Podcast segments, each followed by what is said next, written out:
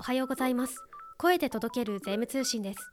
この番組は週刊税務通信を発行している株式会社税務研究会が運営し税務会計業界に向けて情報を発信しています。本日の配信は前回の続きです。前回をお聞きでない方はそちらからお聞きください。そうしたら次に生かしていただこうと思います。課税リスクの低減だけではなくてですね合法的な税コスト削減を会社が目指すステージっていうのをどのように導いていくかっていうことが会社としてはね税務マネジメントの進化の中でま直面する問題なんですね。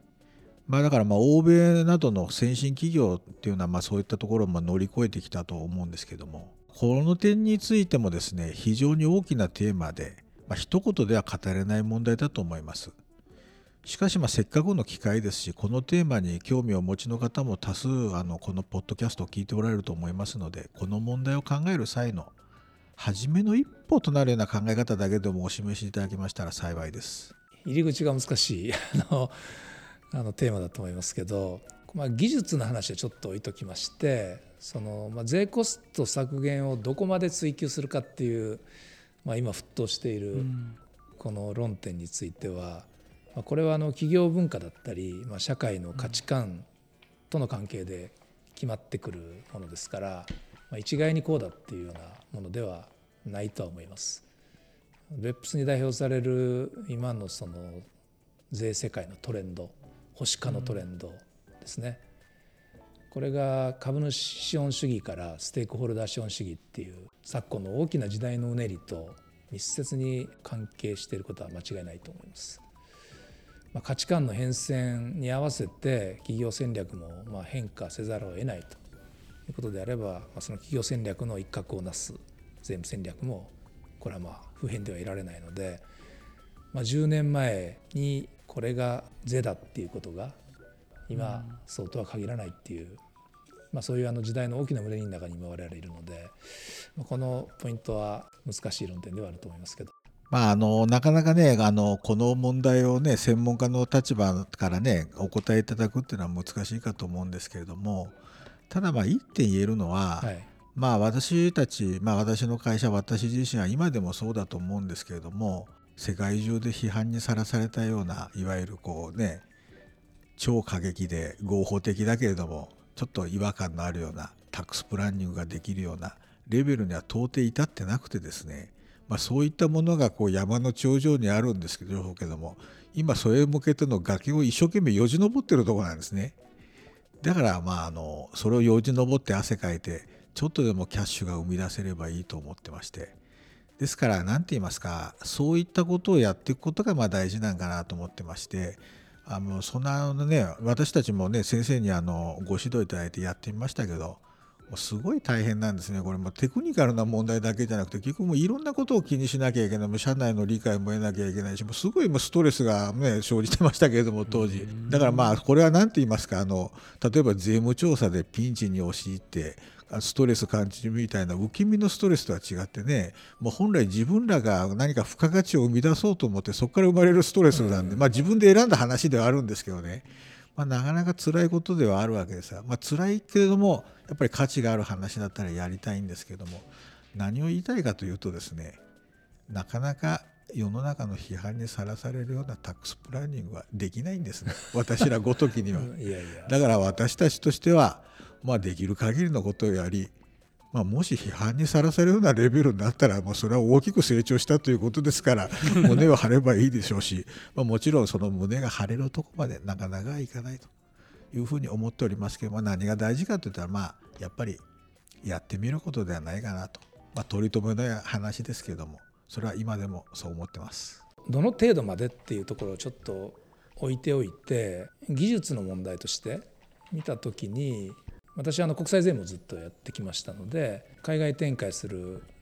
日系企業のクライアントからタックスセービングだったりプランニングっていうところでご相談いただく機会がまあ多かったんですけど、まあ、大体あの3つの領域をまずじっくり眺めてみるということを必ず最初にやってました。聞いてらっしゃる方は多くの会社さんもすでにこんなことは分かってるよっていうことだと思いますけどもしそうでなければこれはあの価値があると思うのでご参考までに申し上げますとその3つの領域というのは1つがトランザクション。これはあの無形資産の分布を含むグループ内の省流物流。これがどうなってるかっていうのを一覧にしてみる。で2つ目がファイナンス。こうグループ内での資金の分布。それから貸借関係、それからキャッシュフロー、まあ、これをトランザクションの図に書き加えてみるで最後に、まあ、最これが最初かな。ストラクチャー。資本構成がどうなってるかですね、まあ、これを、まあ、だから順番から言うと3つ目に言ったのが最初にいきますかね。ストラクチャー図を書いてそこにトランザクションとファイナンスを書き込んでみると、まあ、大体これがあのプランニングを考える時の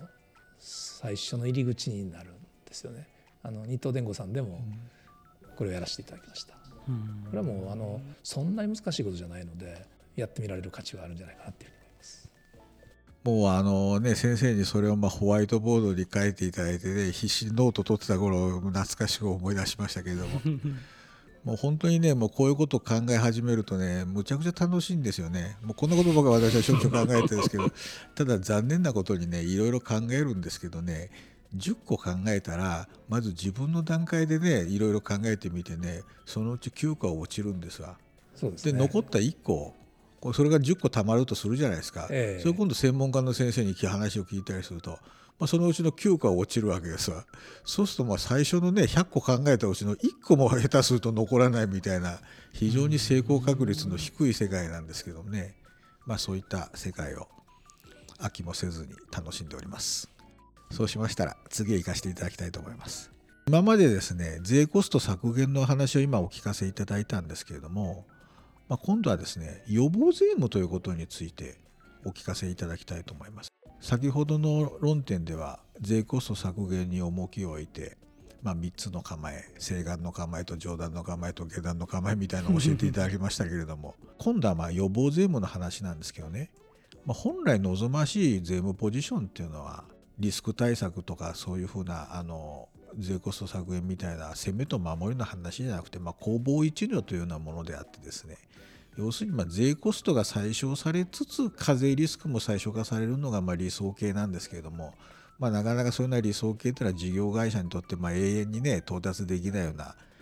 理想の目標ではありますけれども、まあ、そういったものを目指してやっぱり事業会社としてはやっていくんではないかなと思うんですけれども、うん、ちょっと先ほどとはこの今度の話とはちょっと逆方向の予防税務ということについてお話を伺えますでしょうか？これシンプルに考えればその税コスト削減を追求すればするほど課税リスクは大きくなるので、まあ、このバランスをどこに取るのかっていうことなのかなと思うんですよね。うんうん、でまあどこのバランス点はやっぱりその企業さんによって違いますから、まあ、これが正解っていうようなことは多分ないんだと思うんですけど、ね、予防という意味で私自身がその一プロとしてですね私のこれ肩と言ってもいいかもしれないんですけど国税当局との関係性をちゃんといい関係を持つっていうことが結果として一番いいあの効果を生むというのが僕の経験則なのでそうですね、まあ、予防税務の最たる tips は国税当局との関係性だと思うんですよね。ありがとうございます。そうしましたらですね本日最後の大きなテーマに生かしていただきたいと思います。これはま今後のですね、まあ、税務に限らず、ま幅広い範囲でご活躍のですね松宮先生の新しいお仕事にも関連性の深いテーマかもしれません。これからの日本が人口減少のステージに入ることは間違いのない事実であり、すでに生じ始めている現象として、税務業務に避ける人員の不足から税理士法人等の外部リソースを活用した合理化がさらに進んでいくのではないかなと思います。しかしそのような流れの中でもですねグループ内で働いている従業員全員へ向けた税務ガバナンスの向上は引き続き取り組むべき重要課題だと思います。また先ほどから何度もディスカッションしている税コスト削減による付加価値の創出も増やしていきたいところであります。そういったところでまあ私のようにですね税務の仕事に関していわばな雑巾がけから始めたような人間にとってはですね実務と戦略は車の両輪というふうにずっと思ってきました。しかしまこれからの人口減少化の時代で税務の仕事に従事したことがないけれども経営戦略の一環として税コスト削減を含んだ税務戦略を策定できる人材というのももしかしたら求められるようになるのかもしれません。どうやったらそのような人材が生まれるのか私のような古い感覚の人間にはすぐには思いつきません。しかしまあこの途方もなく大きなテーマというのはですね松宮先生のようなプロフェッショナルにも私のような叩き上げの税務担当者にもその両方が夢を持って今後のことを考えられるテーマではないかなと思ってます。うん、最後にこの夢にあふれたテーマについてコメントお願いします。と私もプロフェッショナルファームに入る前民間企業で、ま伝票処理をして、ま申告書を書くっていうところから税務のキャリアスタートさせた人間ですので、うん、税務業務の全体像を理解するのに申告書を書くところから始めるべきですというあのお考えがあの一面において正しいということは思います。ただ唯一の正解ではないのではないかとも思います。まあ、キャリアのゴールをどこに置くかだと思うんですけど例えばそのそもそも申告書を正しく書くことであったりその税務調査を乗り切ること、まあ、これがあの税務担当者あるいは税務責任者のゴールであるならば、うん、もちろんその方は税務のナレッジっていうのを身につけないと仕事にならないと思います。一方でゴールをですね課税リスクを極小化するだとか、うん、コストとしての税を最小化する、まあ、こういうふうに設定をすると私はその他人の助けが借りられるという条件があるなら細かなルールは分からなくてもあの税を体系としてさえ理解していればできるんじゃないかというふうに思います。まあ、ただあのもう一つおそらくこれが大事だろうなと思うのはそのそういう人事をできるようにするにはやはりその税務戦略、まあ、これがきっちりその会社さんで体系化されていること、うん、これが必須となるんじゃないかなっていうふうに思います。松村先生が今言われたことっていうのは私もよくこんなことを考えてたんですけどもねこれはまあ例えば経営というものがそうだと思うんですけれども例えばあの日本企業の経営者というのは、まあ、創業者社長でもない限り、まあ、サラリーマンから例えば営業や開発や経理やそういう仕事をやった上で、まあ、サラリーマンとしてのこうステップを踏んでね最後経営者になる方が多いかと思うんですけれどもただ欧米なんかではもう経営者というのは若い頃から経営者になるように育てられてると。ようなこともよく聞いたりします。例えば CFO になるのに何がいいかって言ったらもう若い頃に小さい頃小さい会社で CFO をやるようなのがいいみたいなそんなことも聞いたりするわけですけれどもじゃあどうやってこう経営というものを学ぶのかというようなことと今の松宮先生のお話っていうのは似てるかと思うんですよね。でやっぱり経営というものはやっぱり人間がねずっとこれまで歴史をかけて学ぶね築いてきた考え方がありますから何らかそういうことができるのかもしれないけれども同じように税務戦略というものをね体系化したものがあれば税というものをやったことがない人間でも税務リスクのね低減ですとか税コストの削減ということができるともちろん専門家をね言い方悪いですけどどう使うかということになるかと思うんですけどね。えねだからそのようにじゃあ日本企業がねもう人口減少化なんていうのはこうね地球温暖化と同じようにもうね待ったなしで来る話ですからそこへ向けてどういうふうにやっていくかっていうことで、要するに今この体制ができてない時にどう舵を取るかということだと思うんですけどね。まあ私はまあ一つ思うのは会社として経営として税務戦略税務マネジメントの重要性を理解してもらうということが大事じゃないかなと思うんですね。まあ、ちなみにまあ弊社は30年史の中にもその一端は書かせていただきましたけれども経営にその理解はあると思ってる、まあ、非常にま恵まれた状態だと思っております。そういうものがない時にどうしていくのかと。もしそれがねできるようになるんであれば、まあ、あとは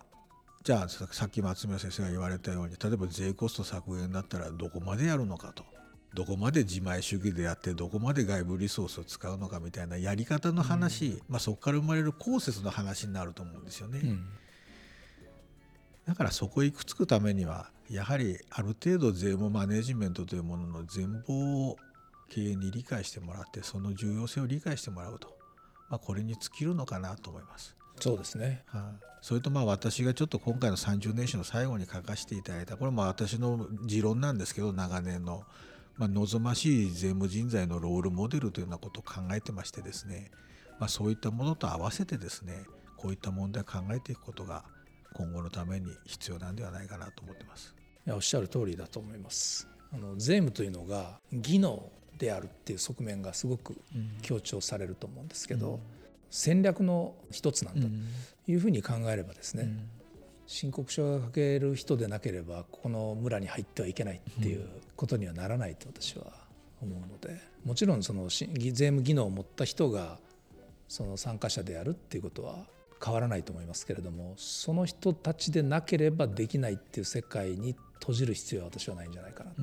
思います。うん、戦略である以上あの技能以上というか技能だけでない側面を持ってるっていうことですから言い方変えると税務技能を持ってる人だけでは税務戦略はできないっていうことになるはずなので、まあ、そうなると世界観というか変わってくると思いますし、必然的に人の配置っていうもの育て方っていうものもが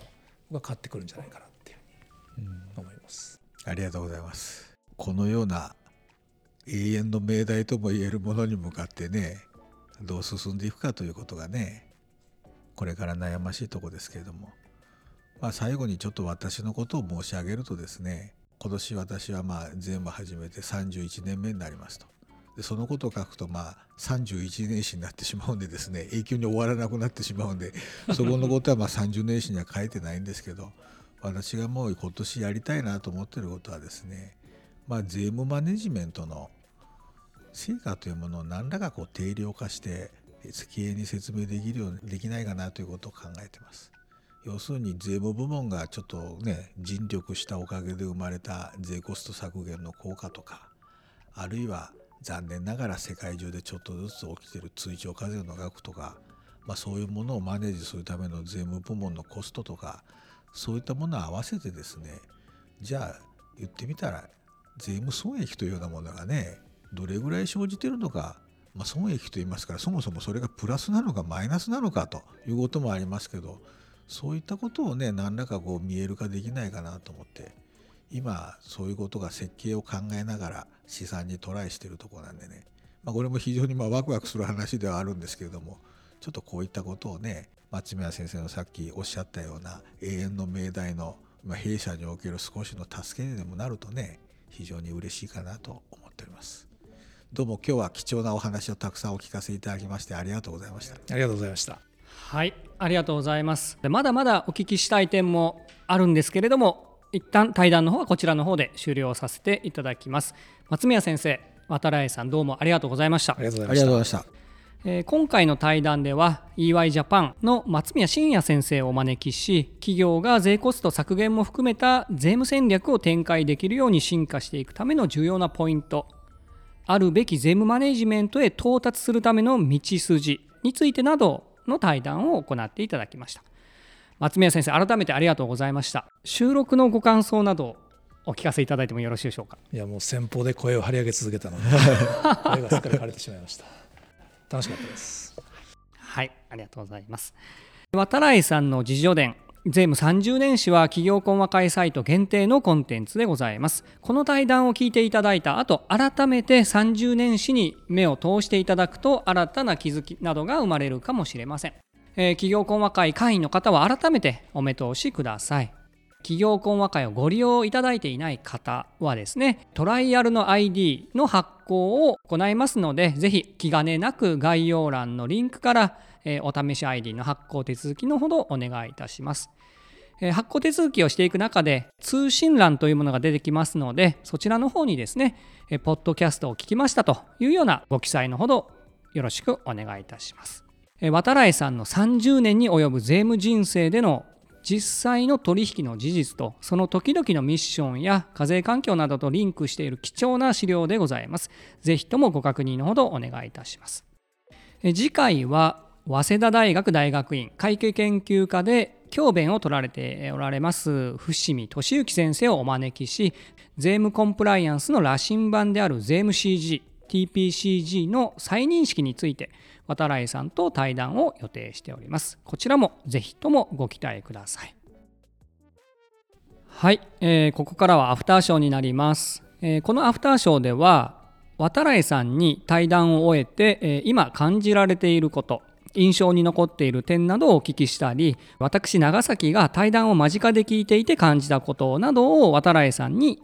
質問していきたいなというふうに思います。まあでも渡来さんもそうなんですけど松宮先生は本当に非常にこうゆっくりとそして力強くお話しされてましてでまた「えー」とか「あの」とかっていうのがないのでこの後のあの地獄の編集作業が めちゃくちゃ楽できるなと思いながら、まあ、対談を聞いていたというのはちょっと置いておきまして記念すべきお一人目のゲスト松宮先生をお招きしての対談いかがでしたでしょうか？えー、あの松宮先生とこんなに長い時間話させていただくのは久しぶりなんですけども、うんうん、改めて深く実りのあるご意見を頂戴できました、まあ、大変楽しい時間だったと思って感謝しております。それでまあお互いね初めて会った時にはまあ30代後半だったんですけど、うん、その20年前のことを懐かしく思い出しながらこの20年間が走馬灯のように私の頭の中を駆け巡っておりました昔を懐かしむようなことを今申し上げましたけれども、うん、松宮先生はこれからも EY でご活躍をなされるわけですし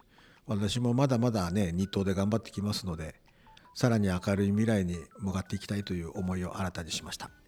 そういったことを感じさせていただいた対談でした。どうもありがとうございますそうですね。対談自体はですね渡来さんの全部30年史をベースにしていますので昔話にも花が咲きましたけれども後半で話題に上がった人口減少化時代における税務業界税務人材の在り方と税務戦略の体系化については実に興味深いテーマだったかなというふうに私感じました。このまあね税務戦略の体系化っていうのはね非常に興味ある話で、うん、仕事の中外分け隔てなく私これからの人生で考えていきたいと思います。まあ松宮先生とね剣道の話をいろいろしましてね まあ剣道の体系化に似たようなところがありますけれども ちょっとねこういうふうなことを考えるのは非常に楽しいと思ってます。では次にですね私長崎から本日の対談を通してお聞きしたいことを質問していきたいなというふうに思います。まあ、たくさんあるので一点に絞るのが非常に難しいんですけれどもえー、対談に向けてのお打ち合わせとかで本日の対談中も、まあ、お二人とも本当終始こう楽しそうに会話をされていましたよね。うん、渡来さんと松宮先生のような関係はっきり言ってこう理想の外部アドバイザーに出会えるのは全くの運でしかないのかもしれないというふうに思ったんですね。で効果的に理想の外部アドバイザーに出会うにはこれどうしたらいいんでしょうか？まああのそのような答えがあったらね長崎さんじゃなくて私自身が知りたいですね。まあ松宮先生と出会えたのは全くの幸運でしかなくてですね、まあ、松宮先生との出会いが私の運の上昇につながってるんですけどね、実は松宮先生私に紹介してくださった先生がおられるんですけど、うん、まあ、その先生も私大好きなんですね。えーそれから松宮先生から紹介いただいた先生例えば今日ねと実名で登場されたタバート先生や、うん、他の先生も大好きなんですね。うん、でまあ常々私思ってること、まあ、皆さんもそうだと思うんですけど選ぶべきなのはファームじゃなくて、まあ、プロフェッショナル本人なんですよ。うんだけれどもその一方でなんか優れたプロフェッショナルの周りには優れたプロフェッショナルが集まるのかもしれないというようなことも今長崎さんのねお尋ねを受けて感じました。理想のアドバイザーに巡り合える効果的な方法っていうのは確立されてないということですね。なるほど。あのまあ、弊社も実務セミナーっていうのをたくさんあの開催しておりましてで多くの企業さんにご参加いただいてます参加されている方の中には